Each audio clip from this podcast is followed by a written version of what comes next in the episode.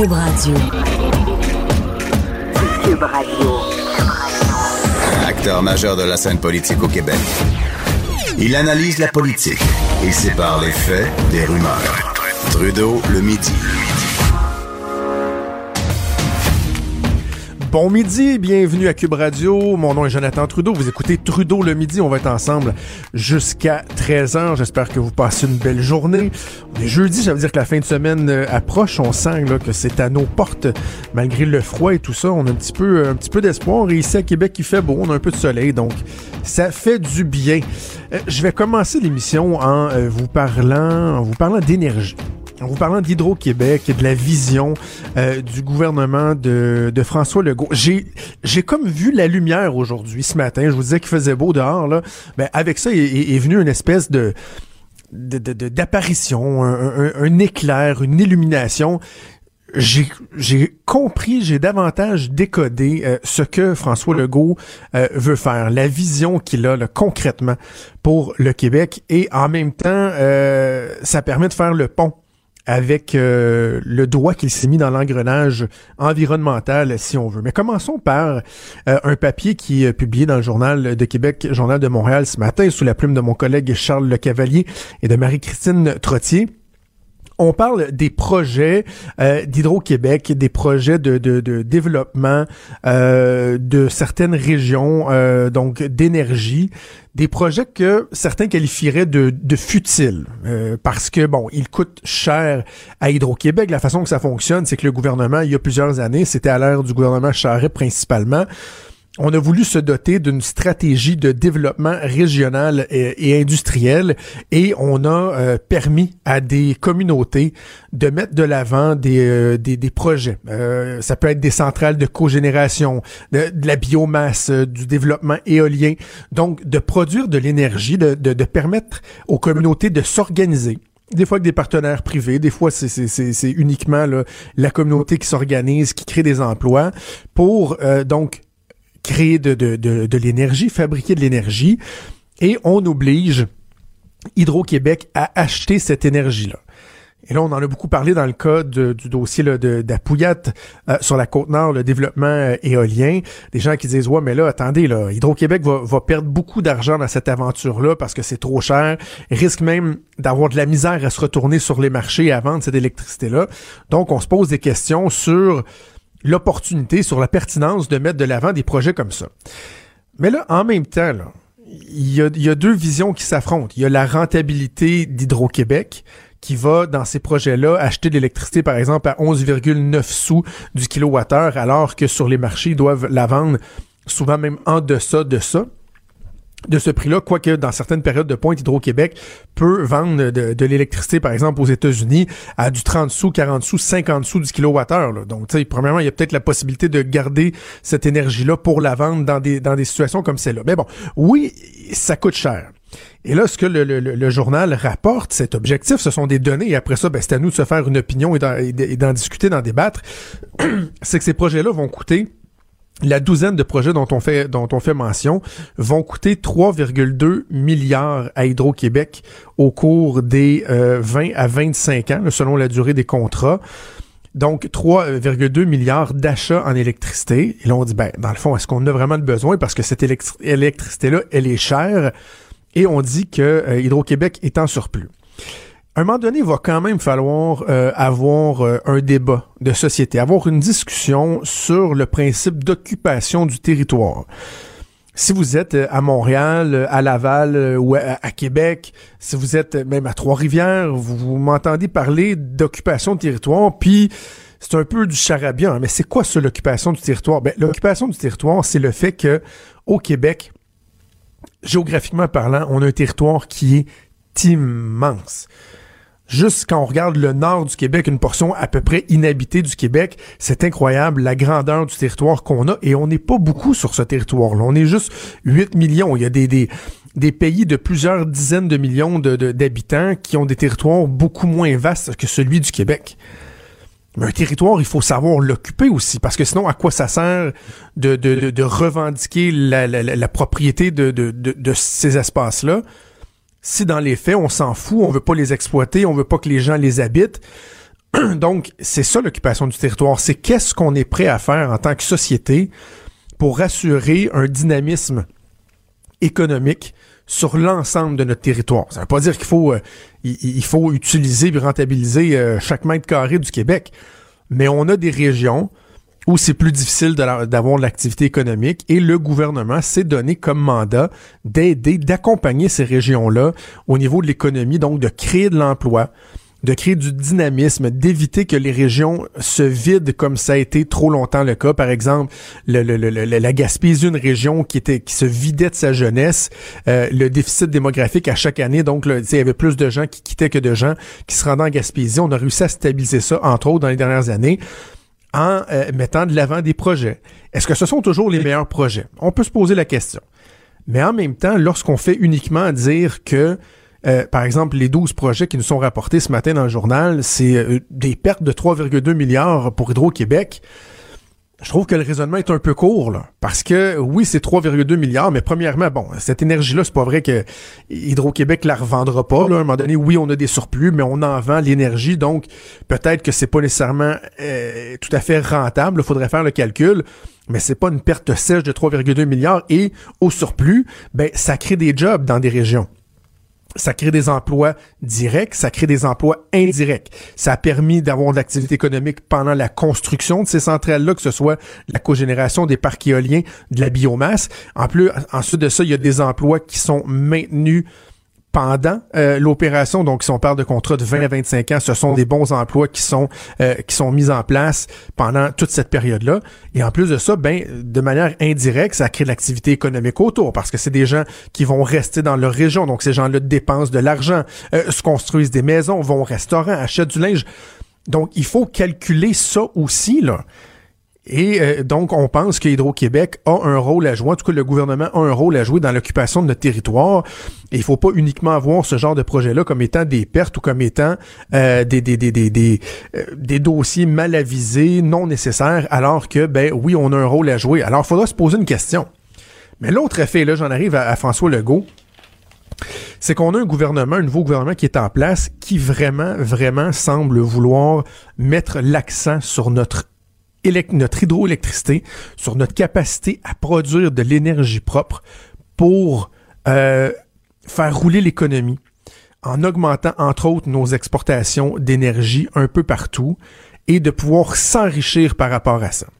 Et quand je disais d'entrée de jeu que j'ai l'impression que euh, François Legault peut euh, justifier son action auprès des groupes environnementaux qui vont le talonner, au cours des prochaines années, bon, entre autres parce qu'il a accepté rapidement de rencontrer euh, la gang à Dominique Champagne, de, de, de parler du pacte, là, bon, sans le signer, mais on s'entend que bon, il y a un commitment. Et là, tout le monde se dit, mais qu'est-ce que le gouvernement va faire pour pouvoir satisfaire ces gens-là? Parce que c'est un gouvernement qui veut développer encore des autoroutes. On parle euh, de, de, de, donc de développement de routes, le troisième lien, évidemment, le maudit méchant troisième lien, c'est donc bien épouvantable. Donc, comment François Legault réussira-t-il à justifier son, son bilan éventuellement au niveau de l'environnement? Ben, je pense que la clé, elle est là. C'est l'hydroélectricité. Et en ce moment, on parle de surplus d'électricité à Hydro-Québec. Mais à un moment donné, je pense qu'on on, devra parler, si François Legault réussit là, là où il s'en va, on devra parler de, euh, de possibilités, d'opportunités de créer davantage d'électricité. Parce que oui, il y a notre consommation ici à l'interne. Si euh, plus plus plus les, les, années vont passer, plus par exemple le développement l'électrification des transports, les voitures électriques, tout ça va venir augmenter notre demande en électricité. Donc, nous-mêmes ici, on va consommer davantage d'électricité et on aura besoin de ce qu'on produit ici au Québec. Mais François Legault, qui veut vraiment, et c'est ce qu'on le voit faire, là, il place ses pions, veut vraiment développer des partenariats partout euh, autour de nous pour euh, pour pour, euh, pour pour vendre de l'électricité davantage. Là, il est à Boston en ce moment. On a des ententes avec le Massachusetts. Il veut aider des États comme le Massachusetts en passant en développant des lignes de transport par le New Hampshire, par exemple à s'affranchir d'énergies qui sont moins propres. On parle d'endroits où euh, on, il y a encore des centrales au charbon, des, des centrales nucléaires, des gens donc des, États ou même des provinces comme l'Ontario qui veut améliorer son bilan, qui doit améliorer son bilan environnemental, diminuer ses émissions euh, de gaz à effet de serre et le Québec va aller les voir en disant Hey, savez-vous quoi? Nous, on peut vous aider. On peut améliorer votre empreinte en vous vendant notre énergie qui est propre. Alors là, François Legault veut donc vendre davantage aux États-Unis, veut développer un partenariat avec l'Ontario. On parle également de la possibilité d'avoir le Nouveau-Brunswick là-dedans, d'avoir Terre-Neuve. Et le fait qu'on a des, partenaires multiples, ça fait en sorte même que le gouvernement fédéral peut accepter d'investir dans les développements qu'on fera où vraiment le Québec pourrait devenir un exportateur majeur, majeur euh, d'électricité, d'énergie propre, d'énergie renouvelable et s'enrichir avec ça.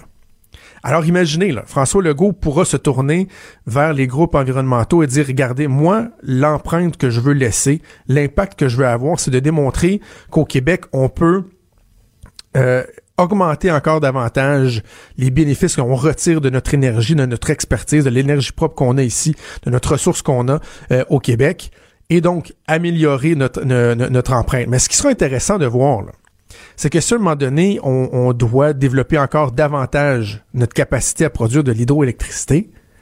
Qu'est-ce qu'il va falloir faire? Parce que ouais, c'est beau là, les petits projets de, cogénération, de, biomasse qui produisent quelques centaines de, de, de mégawatts, mais ça va en prendre plus que ça. Est-ce qu'on devra, par exemple, développer d'autres barrages, harnacher d'autres rivières? Et là, c'est à ce moment-là qu'on va prendre la mesure de, euh, de la volonté des groupes environnementaux à aider le Québec à améliorer son bilan et même à aider d'autres voisins autour, au-delà de nos frontières, à améliorer leur propre bilan.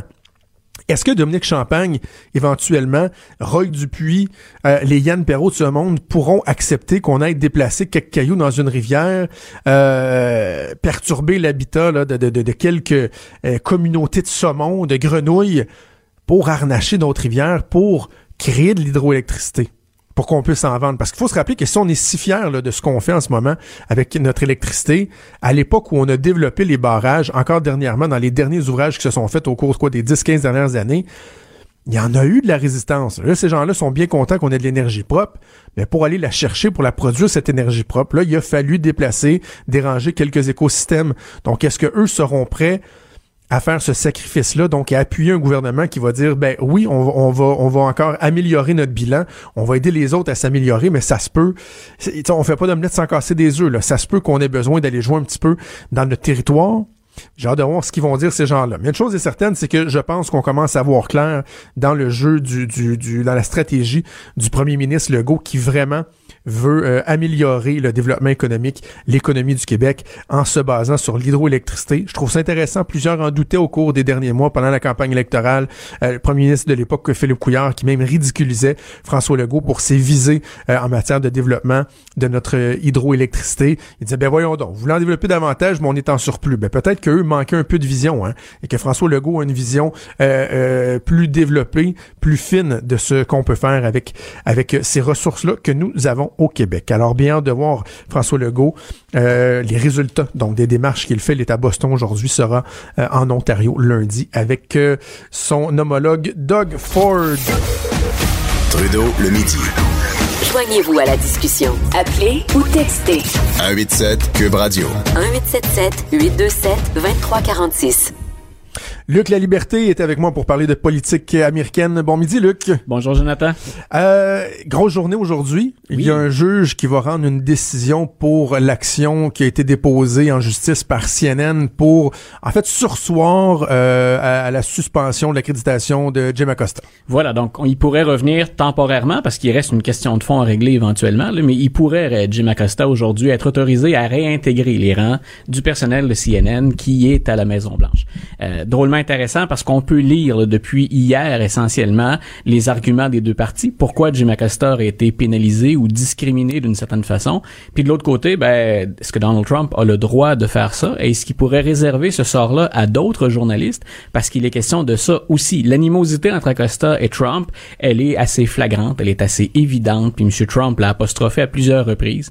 Acosta, il est très agressif ben comme journaliste. Il ah ne lâche pas le morceau. Lui aussi, à sa manière, défie un peu les mais au-delà de l'inimitié entre les deux hommes, est-ce qu'on est-ce qu'on peut s'attendre à ce que d'autres journalistes se voient réserver le sort qui a été réservé à Acosta? Alors, qu'est-ce qu'on plaide de, des, des deux côtés?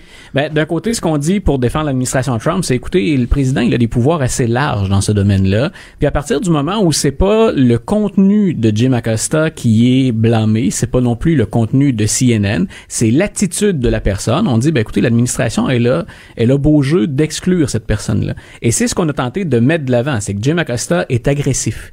À la limite, le juge pourrait dire, il faut quand même que M. Acosta représente un danger. Euh, Ben là, et c'est une des choses qu'on va. Et c'est la raison pour laquelle, mais là, la Maison Blanche ne s'est pas rendu service. Mais c'est la raison pour laquelle la Maison Blanche avait fait circuler cette vidéo truquée Mhm. où on voyait M. Acosta dans une posture qui semblait beaucoup plus agr- agressive et qui semblait même intimider la dame, qui est une dame des, des services secrets, qui était venue pour lui retirer le micro. Donc, euh, le, fait d'avoir fait jouer cette vidéo-là, de l'avoir fait circuler, je pense que ça peut nuire à, à la cause de la Maison Blanche. Elle était Mais- des services secrets, cette la, Ouais. la stagiaire. D'ailleurs, c'est la seule qui n'est pas nommée dans la poursuite parce que CNN ne poursuit pas que Donald Trump. On poursuit par exemple John Kelly, Sarah Huckabee Sanders. Il y a six personnes et cette agente-là n'est pas nommée pour des raisons bien évidentes parce que ce sont des services secrets. Donc, Elle est pas très très secrète là. Ça non, ben, ça on, comme fait on- voilà, on a vu le, on a vu le visage, mais dans la, dans la plainte, dans la poursuite, on l'appelle. C'est un nom qu'on utilise souvent aux États-Unis quand on veut pas donner de nom. On l'appelle John Doe. Donc, Jane Doe, Jane Doe dans ouais. son cas. Donc, alors c'est, c'est la, la, la, la sixième personne. Du côté des avocats de CNN, donc de Jim Acosta, ce qu'on fait valoir, c'est écoutez, vous avez nuit. Il représentait pas un danger. Vous avez nuit quelque part. Il y a une forme de discrimination dans l'application du premier amendement parce que M. Acosta a le droit d'être là et de poser des questions, même si ces questions-là ne dépla- déplaisent ou ne plaisent pas plutôt à la Maison Blanche. Et de l'autre côté, il n'y a pas eu ce qu'on appelle, c'est une notion chère en, en droit, il n'y a pas eu de due process. C'est-à-dire qu'habituellement, on n'a pas respecté les procédures. Habituellement, depuis 1900, ben c'est une cause qui remonte à 66, mais le jugement en 1977, ce qu'on dit, c'est qu'on va, avant d'exclure quelqu'un, lui enlever ce qu'on appelle la hard pass, cette fameuse, euh, cette fameuse passe qui permet d'entrer à la Maison Blanche puis de, de- d'aller beaucoup plus rapidement, là, outre les mesures de sécurité. Donc, on a dit, ben, vous, vous, ne- vous n'avez ni informé le média, CNN, non plus informé Jim Acosta, qui s'est rendu compte de ça en arrivant au bureau le lendemain, c'est-à-dire son bureau, la Maison Blanche. Euh, on lui a refusé ça. On lui a même refusé pas juste la conférence de presse, tout simplement d'entrer à la Maison Blanche. Parce on qu'on dit qu'il aurait dû avoir un processus, une espèce d'escalade, un avertissement. voilà, et c'est un peu ça, c'est une convention qui, qui a été établie dans les années 70, euh, parce que c'était déjà arrivé auparavant qu'un président exclut un journaliste de la Maison Blanche. Puis, il n'y a pas non plus, et, et ça, ça va être un autre aspect intéressant, constitutionnellement, il n'y a rien qui oblige le, le président à s'adresser à la presse. Ce sont des conventions. La seule obligation constitutionnelle du président américain sur les affaires du pays, c'est qu'à l'occasion, from time to time, dans le texte original, Il on- charle from time to time. il charle là. from time to time. Donc, de temps à autre, il doit informer le Congrès. Ça aussi, c'est devenu une habitude maintenant. À chaque année, est le il State y a, of the Union. Voilà, il y a le discours sur l'état de l'Union. Donc, est-ce que le président américain est obligé de rencontrer des journalistes? C'est, déjà une question. Puis ensuite, comment ça se passe? Mais jusqu'au début du 20e siècle, les journalistes sont dehors. Il y a personne à la Maison-Blanche. On n'a pas fourni tout ce qu'on donne de matériel, cette fameuse salle de conférence qu'on voit tellement souvent euh, dans les médias en ligne ou encore à la télévision. Il a- c'est, tout ça qu'on, est en train de mettre en place comme balise. Et moi, je trouve ça important, bien entendu, pour euh, la liberté de presse, la liberté d'expression, pour les limites du pouvoir présidentiel, mais au-delà de Donald Trump, c'est que Donald Trump sera pas là éternellement, qu'il soit là encore un an et demi, deux ans, ou qu'il soit là euh, six ans de plus. Euh, éventuellement, il y aura quelqu'un d'autre assis sur ce fauteuil-là. Et M. Obama avait pas osé défier lui cette euh, ce- cette consigne-là. Il voulait exclure. Ah oui, c'est ça. Obama aussi a déjà voulu, là. Voilà, C'était deux- Fox News à l'époque. Voilà, 2009, 2009 c'est Fox News qu'il visait lui à l'époque et il avait dit moi je pour certains événements en tout cas là, je, je souhaite pas que Fox News puisse intervenir et couvrir.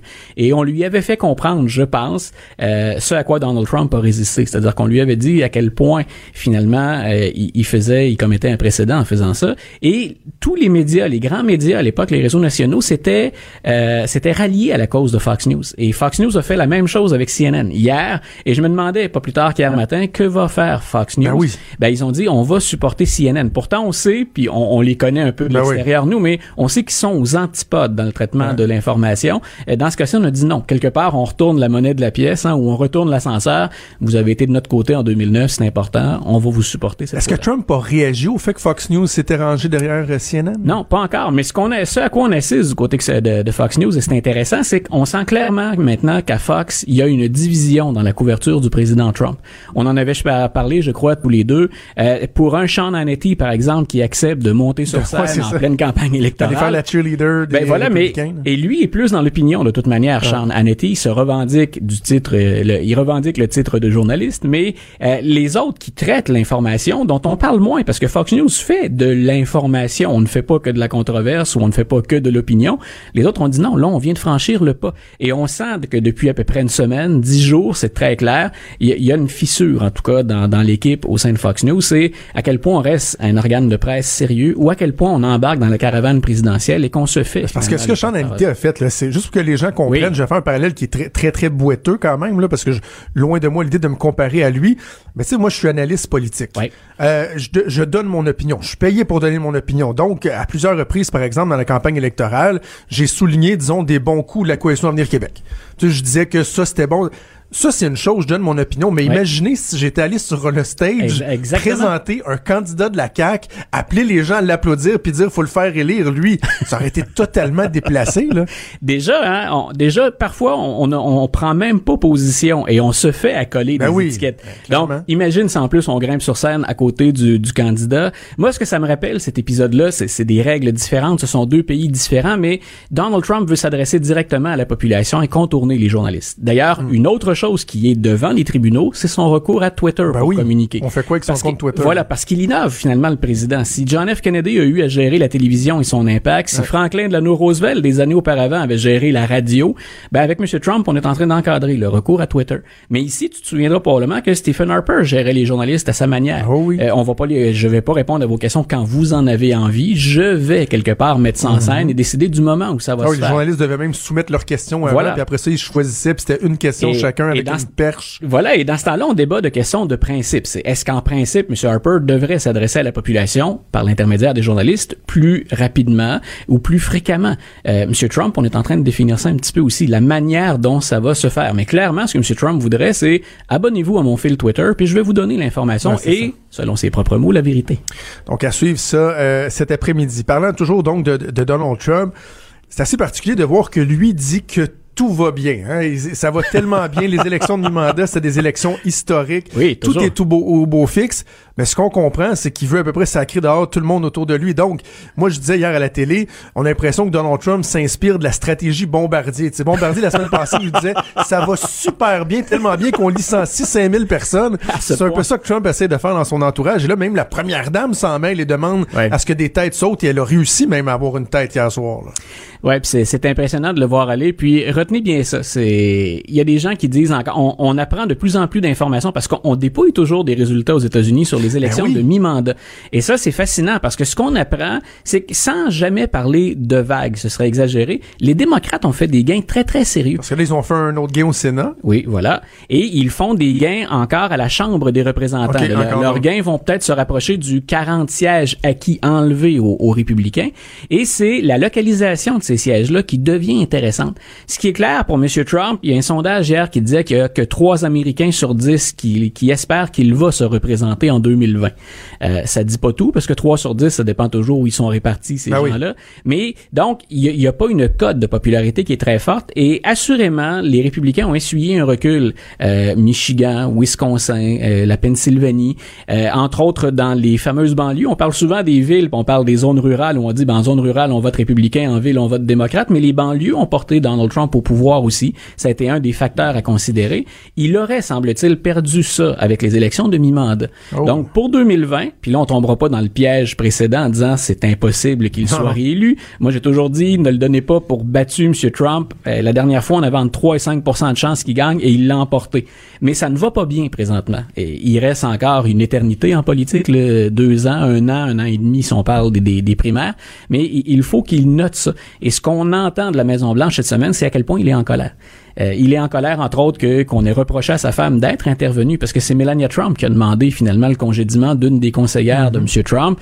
Euh, elle se serait fait entendre, Mme Trump, alors qu'elle est habituellement très, très réservée et très, très discrète depuis le début de la présidence. Il semble que M. Trump soit en colère. Puis, quelque part, il y a des raisons pour l'être parce que ça ne va pas mal dans l'ensemble des États-Unis, mais il semble que là, il y ait, en très, très mauvais français, un backlash ou un retour, hein, donc sur, ces, sur, ces, sur certaines de ces pratiques. Ça va être intéressant de suivre ça, voir ah, s'il y a des têtes qui vont rouler. Entre autres, son chef de cabinet, John Kelly, on pense que lui aussi pourrait peut-être euh, même soit partir ou être euh, limogé. Mais moi, je, les prochains, il y aura probablement John Kelly et Mme Nielsen, qui est à la sécurité intérieure, là, qui a le, dossier épineux de la gestion de la frontière puis du fameux Et on dit que le départ de John Kelly pourrait être relié au départ de Mme Nielsen parce que c'est un de ceux qui la défend beaucoup. Voilà, c'est sa protégée, Mme Nielsen. Si elle est là, c'est que c'est M. Kelly qui a vendu quelque part sa candidature à M. Trump. Donc, les, les deux qui partent, ça aurait un sens si on pense que M. Trump rejette une façon de faire ou une approche. Très intéressant. On va suivre ça, puis on va suivre donc la décision concernant euh, Jim Acosta et CNN. Luc La Liberté, toujours un plaisir de te parler. Et la semaine prochaine, je l'annonce tout de suite à nos auditeurs, on s'en parlait justement en en La semaine prochaine, on vous fait le bilan de tout ce que Donald Trump fait ou a fait de bien. Je monte sur scène avec Donald Trump. OK, on va, on va faire nos chants d'amitié. on va, non, non, mais on dit souvent que, moi, je dis que c'est de, de, par sa propre faute. Il crée tellement de sideshow qu'on parle pas de ce qui va bien. On va faire le bilan de la nomenclature de ce qui va bien aux États-Unis. Euh, c'est le défi qu'on se lance pour la semaine prochaine. Merci, Luc. Trudeau, le midi. Pour nous rejoindre en studio. Studio à commercial cube.radio. Appelez ou textez. 187 Cube Radio. 1877 827 2346. Oui, n'hésitez pas à nous écrire euh, via euh, la messagerie texte 187 Cube Radio. Toujours intéressant de vous lire, d'avoir euh, vos réactions, vos commentaires et pourquoi pas même des suggestions, tiens. Je vous parle de mon engagement. Je me suis demandé cette semaine si je devais signer le pacte. Hein. J'ai parlé à Yann Perrault lundi, puis là je disais ouais, est-ce que je signe, est-ce que je m'engage? C'est encore en suspens. je l'ai pas, décidé pour l'instant. Je, je l'ai pas signé, mais euh, peut-être, peut-être ça va venir. Mais c'est pas de ça que je vous parle. J'ai décidé de m'engager, et c'est la première fois que je fais ça. J'ai signé un recours collectif, une demande de recours collectif, parce qu'à un moment donné dans la vie, c'est important d'avoir les priorités aux bonnes places. Et euh, juste avant d'entrer en onde, vers 11h30, euh, j'ai signé le recours collectif contre McDonald's les méchants McDonald's. Parce que oui, il y a un recours collectif qui est organisé par, euh, en fait, à l'origine de ça, c'est un père, Antonio Bramante. Je donne une swing, c'est peut-être Bramante, mais moi je dis Bramante. Père de deux filles et d'un garçon. Et là, lui, ce qui a fait valoir devant la Cour, ce qui était à l'origine du recours collectif, donc il y a des avocats qui se sont saisis de ça, qui ont fait une demande de recours collectif et ça a été euh, accepté au cours des dernières heures. Lui, il a dit, là, qui a dépensé des centaines de dollars en achat de joyeux festins sous la pression épouvantable de ses enfants. Parce que ces enfants, eux, ils ont été influencés par la publicité qui présente quoi? Qui présente des jouets qui sont offerts. Parce que quand vous vous achetez un joyeux festin, un 3-4 croquettes avec un petit yogourt, une frite puis un petit lait, ou un jus, ça dépend. Moi, c'est plus un lait. On essaie de, garder ça un peu santé quand même. Il y, y a un petit cadeau qui vient avec ça c'est les cadeaux sont tellement cheap que même Dolorama les vendrait pas. des fois, c'est, le fun d'aller au Dolorama, acheter des petits cadeaux, tu sais, si vous voulez gâter, mais tu sais, euh, pas, pas seulement un cadeau de Noël, une, petite, une petite gâterie comme ça, vous allez chez Dolorama. Mais ce qu'on donne avec le joyeux festin, ça serait même pas vendu d'un dollar à moi. Ils diraient, voyons, on, vendra pas ça à notre monde. sais, moi, quand mes enfants achètent un joyeux festin, idéalement, dans une bonne journée, là, si ma blonde et moi, on est stratégique, on est efficace, on est bien organisé, dans l'heure qui suit le déballage du cadeau qui vient avec le joyeux festin, on le quisse dans les poubelles. sais, idéalement, c'est ça. Là. Les enfants l'oublient, ils nous en parlent plus parce que bon, finalement, c'est un peu futile.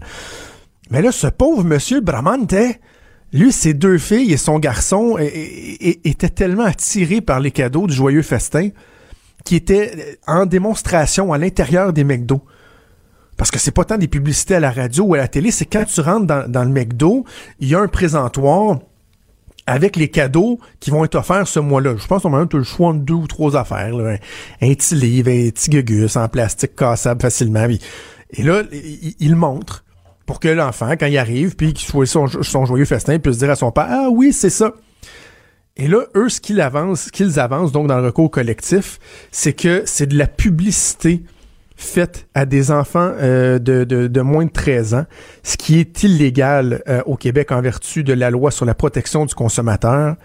Et ils disent, c'est donc épouvantable, McDo doit rembourser, écoutez ça, doit rembourser l'équivalent de la valeur des jouets, de chacun des jouets achetés individuellement par les parents, en plus d'une partie des repas joyeux festins qui auraient été achetés pour les enfants. Donc, moi, avec mon gars de 7 ans, presque 8, ma fille de 4 ans, je, puis, puis tu sais, nous autres, le McDo, c'est quelque chose de spécial. Mes enfants mangent pas au McDo euh, à toutes les semaines.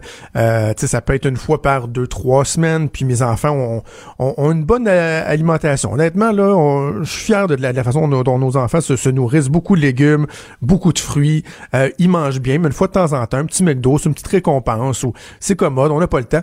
Donc, il reste que je, pourrais calculer, la, en fait, c'est ce que je vais faire, la valeur de tout ce que j'ai dépensé en, repas joyeux festin, le nombre de jouets que mes enfants ont obtenus, euh, D'ailleurs, ma conjointe m'écrit que les enfants m'écoutent en ce moment. Elles sont en congé aujourd'hui. Donc, ben oui, les enfants, papa et maman, ils, ils sac aux poubelles, les jouets de McDo. Mais c'est pas grave, vous en avez d'autres jouets. beaucoup, beaucoup, beaucoup. Vous êtes correct. Vous faites pas petit. Donc, on, on, va calculer la valeur de ces jouets-là. Et il y a un recours collectif. Et là, éventuellement, si tout ça est accepté, McDo va être obligé de rembourser des sommes astronomiques aux parents euh, qui se seront inscrits au recours collectif, donc en guise de compensation. Ben moi, là, je l'ai signé le recours collectif. Et là, vous allez vous dire, ouais, mais pourquoi tu l'as signé ici?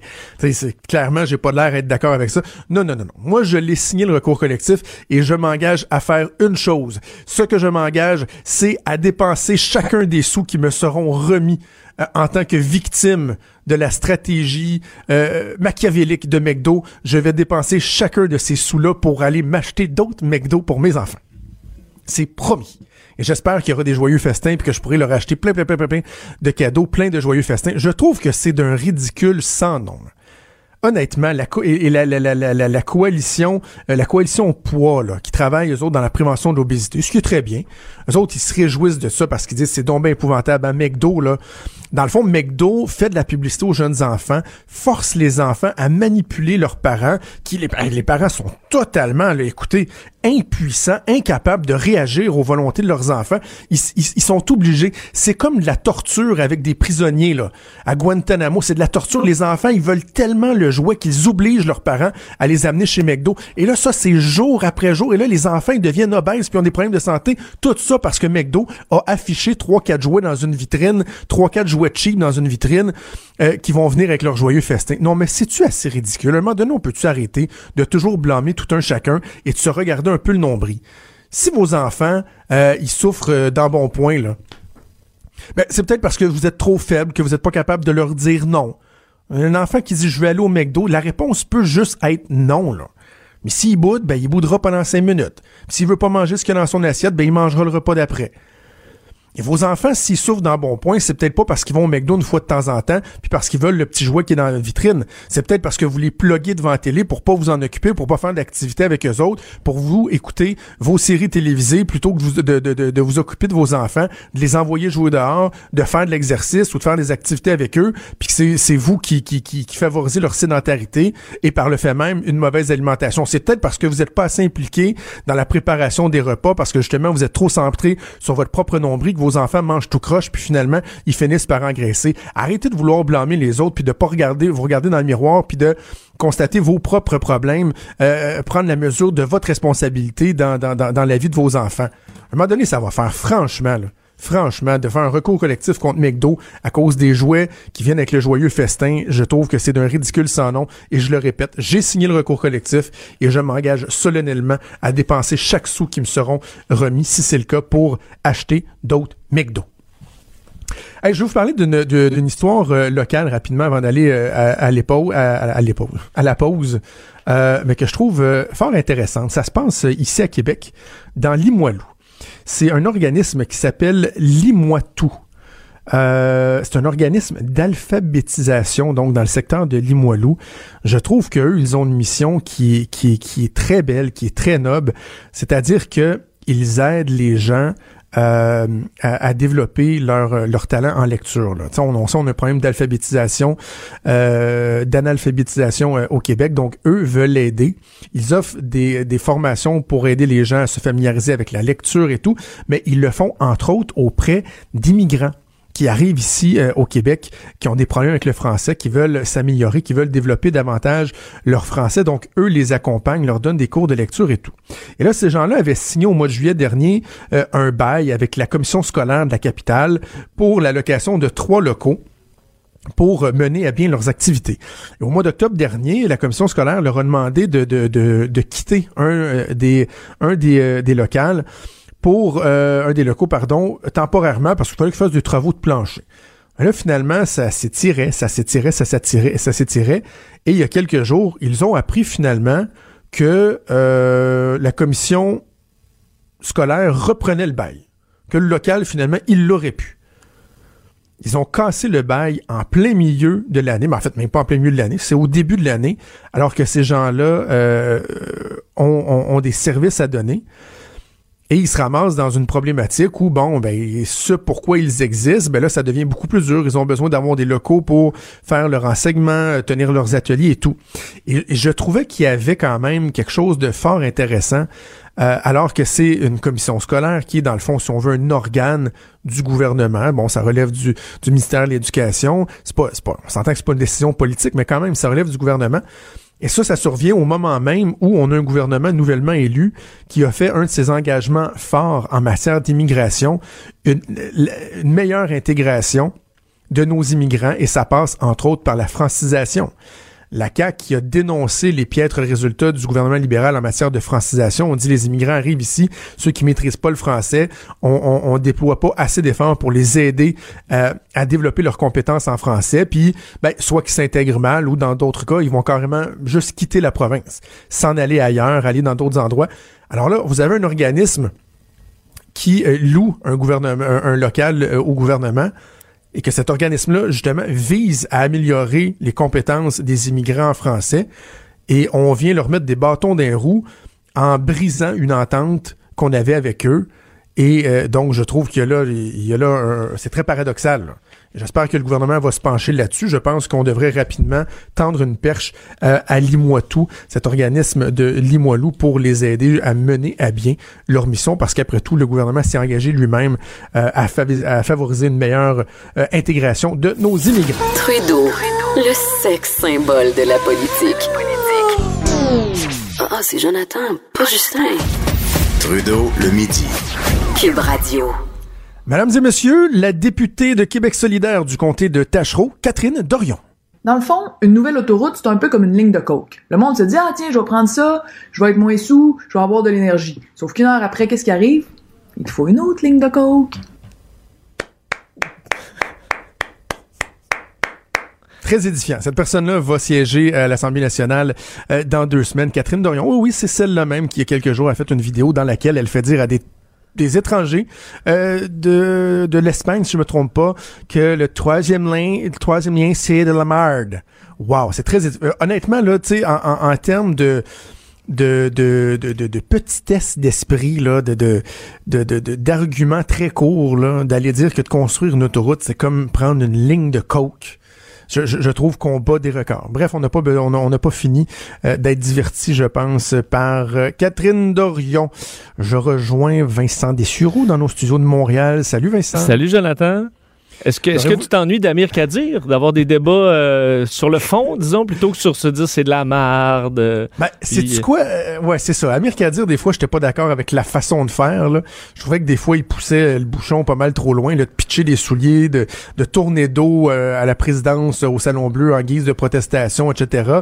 Mais au moins, tu sais, il y avait, il y avait un peu de sens dans ce qu'il disait. Là. Catherine Dorion, elle, il y a beaucoup, beaucoup de mots, mais on a l'impression ben que c'est, le vide. Et je me souviens pour, bon, des fois, fois des radios où il pouvait, il allait s'ostiner à Kadir. Il, il aimait ça parce qu'il était outillé. Tu sais, il était comme moi, je suis prêt à, à, à, dropper les gants. puis c'est le fun, c'est une belle joute. C'était le fun de discuter avec lui. Puis je pense que on faut, faut, faut pas que les nouveaux de Québec solidaire oublient ça. Que non, non, c'est le fun. Va aller débattre dans des endroits. Et Catherine Dorion le faisait très bien, même en campagne, d'aller débattre sur des fronts euh, moins acquis. Mais là, on dirait qu'elle tombe dans euh, un peu la, la, facilité. Ben, c'est ça, c'est la facilité. Là. C'est beau les images. Là, à un moment donné, ça prend un peu de contenu.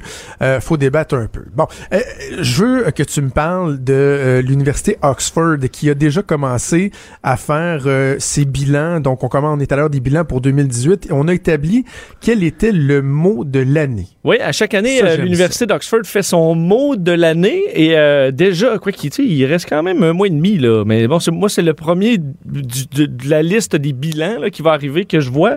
Mais euh, bon, Oxford ont été euh, les, premiers là-dessus. Et le mot de l'année, euh, Jonathan, as-tu une idée? Ben c'est en anglais, j'imagine. C'est en anglais, mais ça se traduit, ça se prononce pareil. Ça s'écrit pas pareil en anglais en français, là, mais c'est. Est-ce que c'est deux mots, c'est seulement un mot? C'est un mot. Ah, j'aurais dit peut-être fake news, ben, mais. Si je te dis, ça va, ça se mélange avec masculinité, l'environnement, les relations, euh, hein, avec l'environnement? Euh, je sais pas. C'est toxique. Toxique, ah oui toxique est le mot de l'année selon euh, l'université d'Oxford pour plusieurs. En fait, eux choisissent ça avec euh, est-ce qu'il y a un mot cette année qui a eu un bon par rapport aux autres mots dans les recherches entre autres sur Internet et dans les discussions sur euh, le web, évidemment parce que c'est facile à, bon à, surveiller.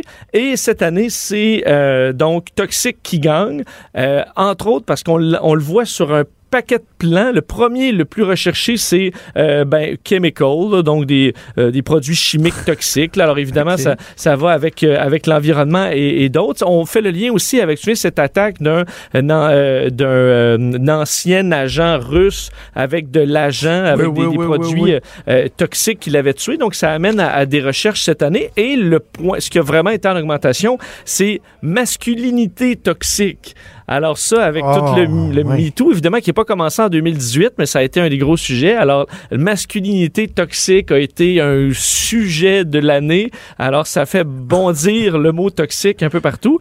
Euh, sinon, tu as les gaz toxiques, euh, l'environnement toxique, mais pas au niveau de l'environnement, euh, la forêt, mais l'environnement, par exemple, ton milieu de travail, euh, les relations, donc des collègues qui peuvent être toxiques. Alors, cette année, ça a été une année toxique selon, euh, selon Oxford. Mais masculinité toxique, si t'enlèves les chroniques de Richard Martineau, euh, qui écrit toujours au drame ben de l'homme blanc qui est considéré comme étant toxique, est-ce que tu penses que ça, serait quand même au, top? Ça, aurait peut-être passé derrière, euh, parce que dans les mots finalistes, il y avait entre autres le surtourisme. C'est quelque chose qu'on va, qui a été un sujet qui, commence à arriver de plus en plus. Donc des villes, euh, si on pense surtout en Europe en premier, là, des villes qui sont quasiment pualable, pardonne-moi l'expression, parce que c'est rempli de touristes, euh, que ce soit à Barcelone, par exemple, Rome, euh, Paris, évidemment, mais des endroits qui deviennent plus un parc d'attractions qu'une vraie ville. Et tu dis là, avec euh, surtout les Chinois qui commencent à avoir le budget de voyager, qui sont un milliard, qui... Ben, ben, écoute, est-ce que ces villes-là vont être. Euh, est-ce qu'on va pouvoir encore les visiter? Imagine dans 10-15 ans, si tu doubles le tourisme dans des villes qui sont déjà surchargées où tu peux pas élargir les rues parce que c'est des endroits qui sont historiques, ça se peut que ce soit, euh, que ce soit difficile. Alors, le surtourisme, c'était pas loin euh, de toxique cette année pour l'Université. Et tu sais, Vincent, qu'il y a des gens qui se commencent à, se poser cette question-là pour la ville de Québec. Hein? entre autres, avec la période des croisières qu'on a connue au mois d'octobre, il y a au moins, en tout cas, un commerçant qui, qui est sorti publiquement en disant, là, c'est parce qu'à un moment donné, on va, on, ça va devenir un frein. Là. La ville est comme plus fréquentable pendant, euh, ben, c'est pas l'année longue, là, mais pendant une semaine où il y a comme trop de tourisme. Donc ça existe, le, ben, surtourisme, même proche de chez nous. On a la chance, je pense pas qu'on soit vraiment rendu à un stade très inquiétant, euh, même dans le, dans le, petit Champlain à Québec, mais c'est bien de se poser les questions, je pense, avant, parce que soit trop comme Barcelone, eux, se sont dit, hey, on, on, amène ça des touristes. Ils ont euh, fait des deals avec des bateaux de croisière, on n'en pu finir. Puis là, la ville est complètement surchargée, puis on regrette de l'avoir fait, puis on revient sur des ententes comme ça. Alors justement, à Québec, qui, à chaque année, il y a plus de bateaux, on peut se dire, qu'à un moment donné, on va mettre une limite, puis ça va être correct. Moi, j'ai été à Barcelone une fois pour le travail il y a quelques années et quand tu vas sur la Rambla, l'espèce de, de Oui. grande allée, l'équivalent de la grande allée euh, à Barcelone, c'est tu te piles sur les pieds. là. Il y a Puis du monde, c'est épouvantable. Imagine ceux qui vivaient là. C'est une ville qui était possible. Ah. C'était pas là. Tu peux plus, tu peux plus vivre là pour le plaisir, malheureusement. Hey, ce serait quoi le mot de l'année au Québec, tu penses? Parce que moi, je me souviens, il y a Oh. quelques années, j'aurais- le mot de l'année, en tout cas dans ma tête, c'était amalgame. Hein, tu sais, quand, Ah. quand, quand il y a eu toute le- le- le- la question là, bon, de l'extrémisme religieux, là, amalgame, tout le monde disait toujours amalgame à toi quatre mots, j'étais plus capable. Mais je sais pas cette année, ce serait quoi? Euh, hmm, c'est vrai qu'il y aurait eu une année peut-être à- accommodement. Euh, là, cette année, euh, écoute, écoute, c'est passé, il s'en est passé tellement des affaires. Ouais, ça tournerait peut-être aussi autour de tout le, mouvement, moi aussi. En tout cas, on, on- on y pense. on va y penser s'en puis on s'en reparlera. Hey, Parle-moi de l'armée américaine qui veut séduire nos ados gamers. Ouais, je sais pas si vous avez des. Euh, bon, toi, tes enfants sont encore trop jeunes pour jouer à Fortnite ou euh, bon, ce, ce genre de folie. Ça arrivera bien assez vite. Mais euh, l'armée américaine, qui cette année, pour la première fois depuis 2005, euh, est pas arrivée à son taux de recrutement minimal. Alors là, on cherche des façons d'aller chercher de, de la, de, la, de la jeunesse dans l'armée américaine. Et ce qu'on apprend dans un magazine, enfin un journal dédié aux nouvelles de l'armée, le Stars and Stripes aux États-Unis, c'est que l'armée américaine a décidé de se faire une équipe type pour aller euh, dans des compétitions de jeux vidéo à l'international. Donc, il y aura, euh, parce que p- c'est le, c'est le buzz là, du e-sport, il y a plein de compétitions sur différents jeux à travers le monde. Des fois, c'est même des millions de dollars en bourse. Souvent, c'est on voit les Sud-Coréens, par exemple, qui sont super forts, qui ont des équipes. Et là, il y aura une équipe euh, US Army euh, qui va non seulement co- euh, compétitionner à, à l'international, mais qui sera même, ça c'est le bout honnêtement, là, je trouve ça poussé, euh, y a- ils vont avoir une espèce de van là, armée avec euh, des, ordinateurs là-dedans et ils peuvent, ils vont venir dans les écoles euh, secondaires pour aller jouer contre les meilleurs joueurs de l'école, admettons. Puis Qu'est-ce que évidemment, l'armée fait là-dedans? Ben, c'est pour faire du recrutement ou c'est juste pour être cool? L'objectif étant de recruter de la jeunesse, de refaire l'image euh, de l'armée auprès de, ben, de la nouvelle génération. Alors, c'est vraiment, c'est comme une équipe. Il y a les, les, euh, les- l'équipe de parachutistes, par exemple, c'est les Go, pas les, j'ai juste Golden Knight, c'est pas ça, mais ça ressemble à ça, euh, euh, qui euh, fait des sauts, par exemple, de parachute de démonstration pour l'armée. Eux, ils ont comme euh, une vanne, puis ils se promènent, ils font des démonstrations. Mais ce sera ça, mais pour le gaming. Alors, tu vas avoir des. Tu es obligé d'être un soldat de l'armée américaine. Tu t'inscris. D'ailleurs, c'est l'inscription est disponible en ligne. Tu vas faire des tests. Puis si tu es vraiment bon comme soldat à un jeu comme Fortnite, ben là, on va t'envoyer dans les écoles secondaires pour jouer contre des bons joueurs dans le but de les recruter. Euh, je pense pas pas- qu'au pas Canada, on verrait ça. Il n'y a pas une espèce de, de, de risque de vraiment présenter l'armée comme étant un jeu. Ouais, ben, tu, c'est tu qu'on- vas chercher ces gens-là comme ça, puis à un moment donné, euh, déjà que les, la- les soldats commencent à- de plus en plus euh, à, à contrôler euh, les armes, avec tu les drones et tout ça, c'est, c'est- Oui. le contact qui est pas humain, donc c'est, c'est de présenter la guerre comme étant un jeu quasiment, non? Sauf que ce pas-là, l'armée l'a déjà fait depuis le début des années 2000. Il y a un jeu qui est très, pop- ben, très populaire, qui l'a, qui l'a déjà été plus que ça, mais US Army sur euh, le web, un jeu de tir à la première personne super bien fait où euh, tu peux le télécharger. C'est fait par l'armée américaine. Moi, j'ai déjà joué euh, quand j'étais plus jeune. Et tu as toujours dans les options, tu peux cliquer pour Enroll Now. Fait que tu joues, tu as des formations dans... Faut que, pour devenir un parachutiste, ben, il faut que tu t'entraînes au parachute. Après ça, tu peux aller tirer du monde en ligne et tu peux toujours t'enrôler via le menu. Moi, j'avais trouvé ça complètement débile à ce moment-là, mais tu vois, c'est un pas qui a été franchi depuis plus de 10 ans par l'armée américaine. Alors là, on en franchit un autre, mais ça me surprend pas euh, vraiment. Alors la vanne des gamers de l'armée qui va faire le tour des écoles secondaires euh, l'an prochain aux États-Unis, c'est... Hmm, on verra pas ça chez nous, je pense. Cube Radio.